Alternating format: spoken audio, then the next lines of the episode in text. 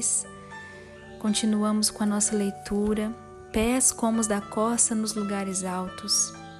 A montanha das especiarias. Quantos ensinamentos nessas alegorias, hein? Esse é o grupo Ouvindo com Elas. Eu sou a Josi Martins e eu quero dar as boas-vindas às meninas que entraram hoje e que estão entrando, não é? Compartilhe com as suas amigas, para que os pés delas também sejam transformados em pés que alcancem lugares altos. Capítulo 5 Amargura e murmuração. Só o título já a gente já sabe que lá vem emoção aí, né, meninas? Vamos lá. Alguns dias após os eventos relatados no capítulo anterior, Amargura e sua mulher, Murmuração, estavam sentados na saleta íntima, no fundo da pousada, fazendo a refeição do meio-dia. Parecia que algo inquietava os dois, mas nenhum deles mencionou nada. Amargura comia em total silêncio, e sua mulher estava atarefada com os três filhos: o caçula, o resmungo, filho e herdeiro, e as gêmeas, as pequenas soluços e choramingas, que com o babador amarrado em volta do pescoço, batia a colher no tampo da cadeirinha, exigindo atenção. Murmuração vestia os filhos com capricho e tinha motivo para se sentir orgulhosa da aparência e da beleza deles. No entanto, as três crianças, apesar de tenra idade, reclamavam de forma ruidosa quando a vontade delas não era satisfeita na mesma hora. Murmuração não conseguia mais se manter calada, virou-se para o marido e perguntou-lhe com raiva: Bem, Amargura, o que você me diz dessas visitas constantes do pastor ao sótão para ver rancorosa e a irmã dela? Amargura não respondeu e continuou a comer em um profundo silêncio. Bem, vociferou a mulher de novo. Você ouviu o que eu disse? Ou ficou surdo de repente? Era fácil perceber de quem as queridas soluços de choramingas herdaram a determinação de conseguir atenção. Por fim, a amargura falou: Eu acho que não há nenhum mal nessas visitas, foi seu curto comentário. Ah, você acha? retrucou a mulher enfurecida. Bem, Deixe-me dizer que se a notícia das visitas do pastor à pousada se espalhar pela vila, nossa clientela vai se afastar, pois sempre existe a possibilidade de se encontrarem com ele. Isso vai arruinar nosso negócio. Todos o odeiam. Não existe a mínima possibilidade de ninguém encontrá-lo aqui, disse Amargura. Ele não impõe sua presença às pessoas. As pessoas vão começar a falar de nós, retrucou murmuração. Vão chamar, vão achar que estamos sob a influência dele. Eu não gosto disso. Já tivemos muitos problemas. Pense apenas na forma em que ele convenceu a sua prima grande medrosa a abandonar tudo e ir para as montanhas. Como todos os conhecidos ficaram desgostosos com isso. Não podemos nos dar ao luxo de deixar que suspeitem de nós. Amargura parou por um instante antes de responder e depois falou em voz baixa.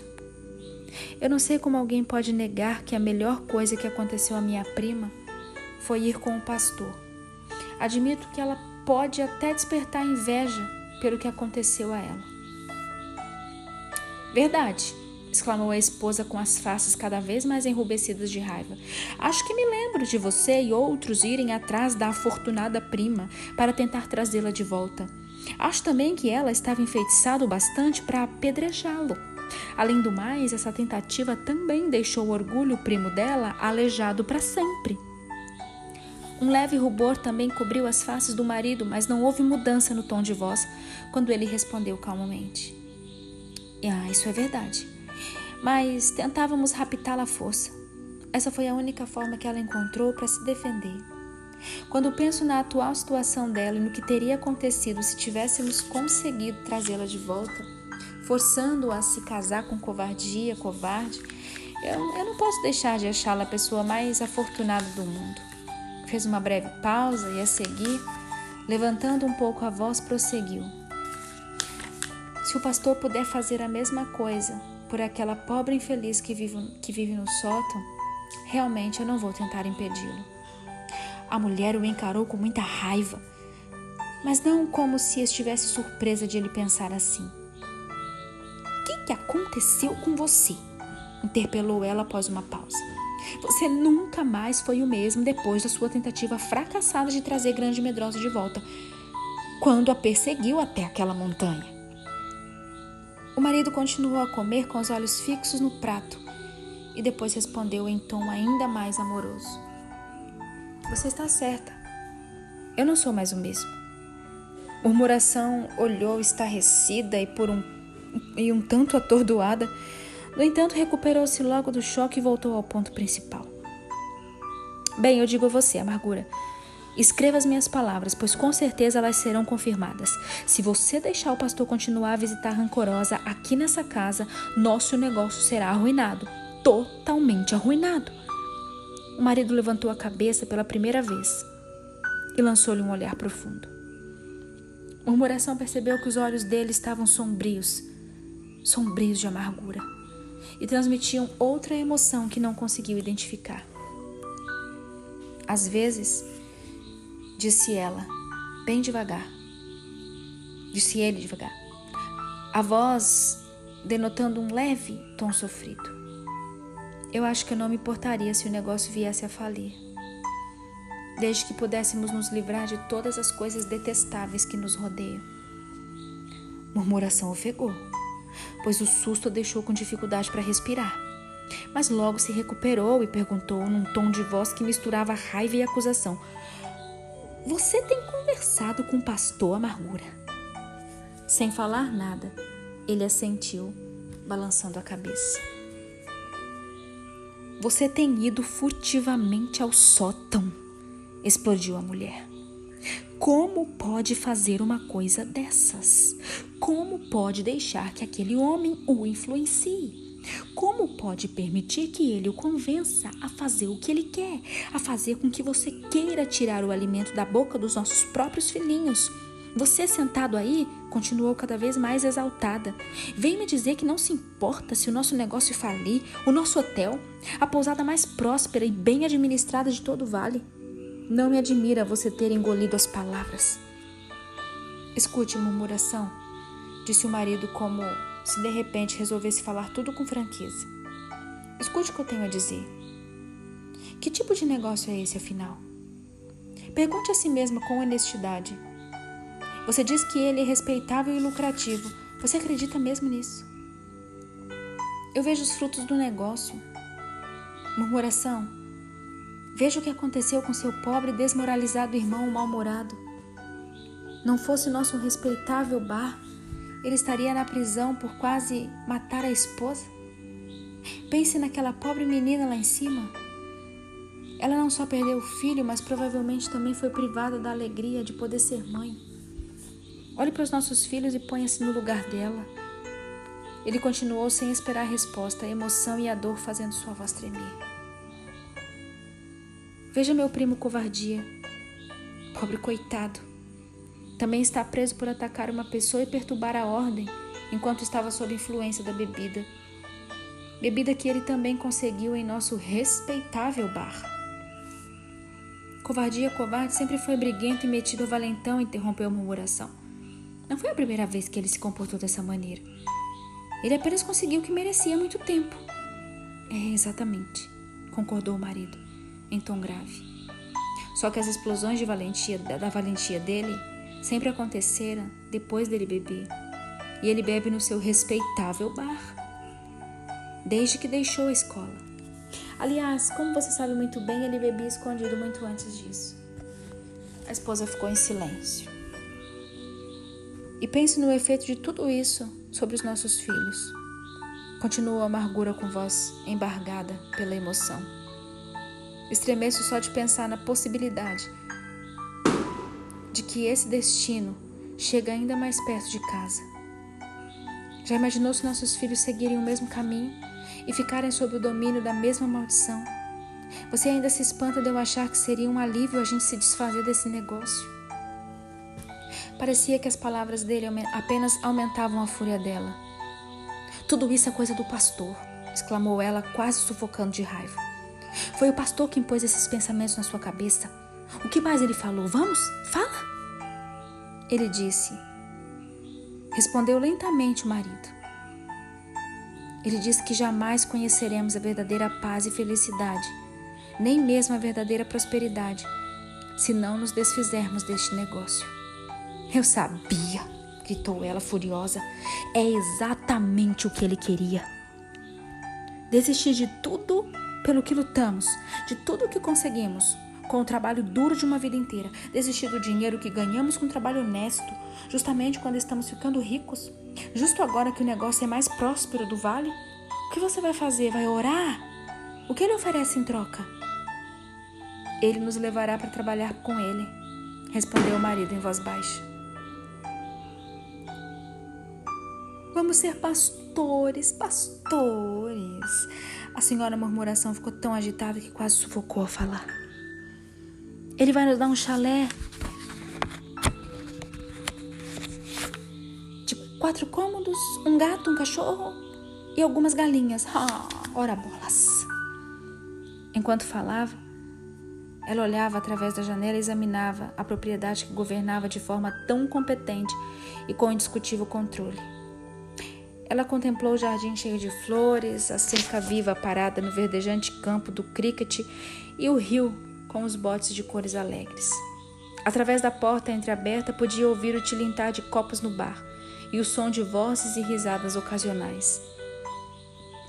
Conseguia distinguir a voz do novo barman, um homem competente e experiente, de nome afiado.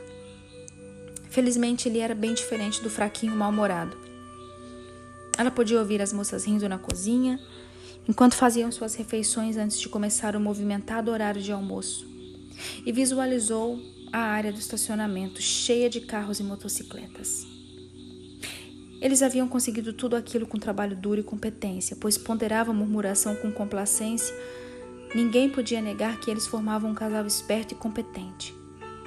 E nos poucos anos de casados, haviam transformado o velho bar, caindo aos pedaços que a amargura herdara do pai, naquele atraente, moderno e muito bem frequentado hotel.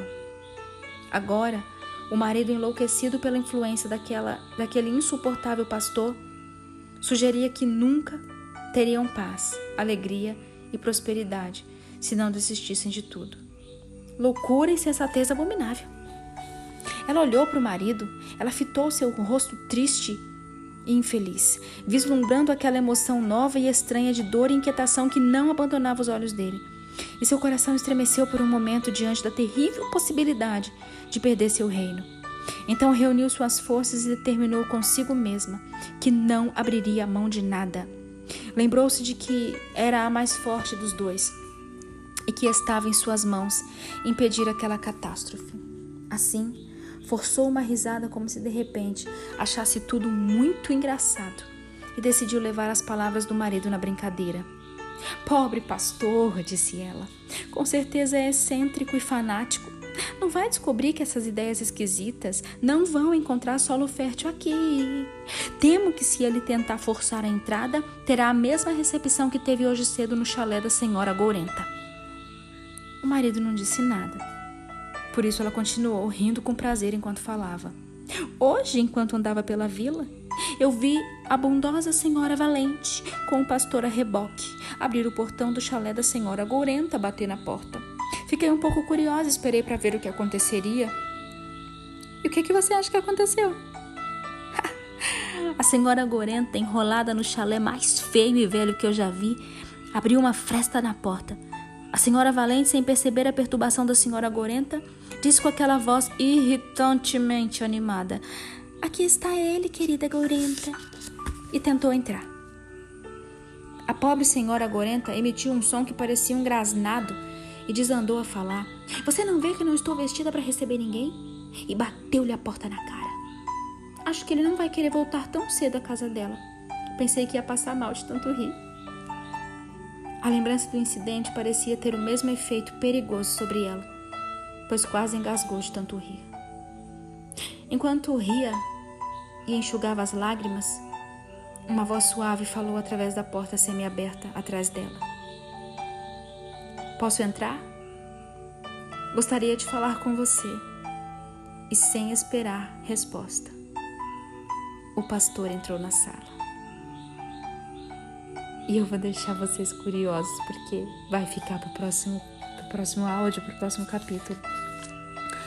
Mas eu preciso finalizar aqui.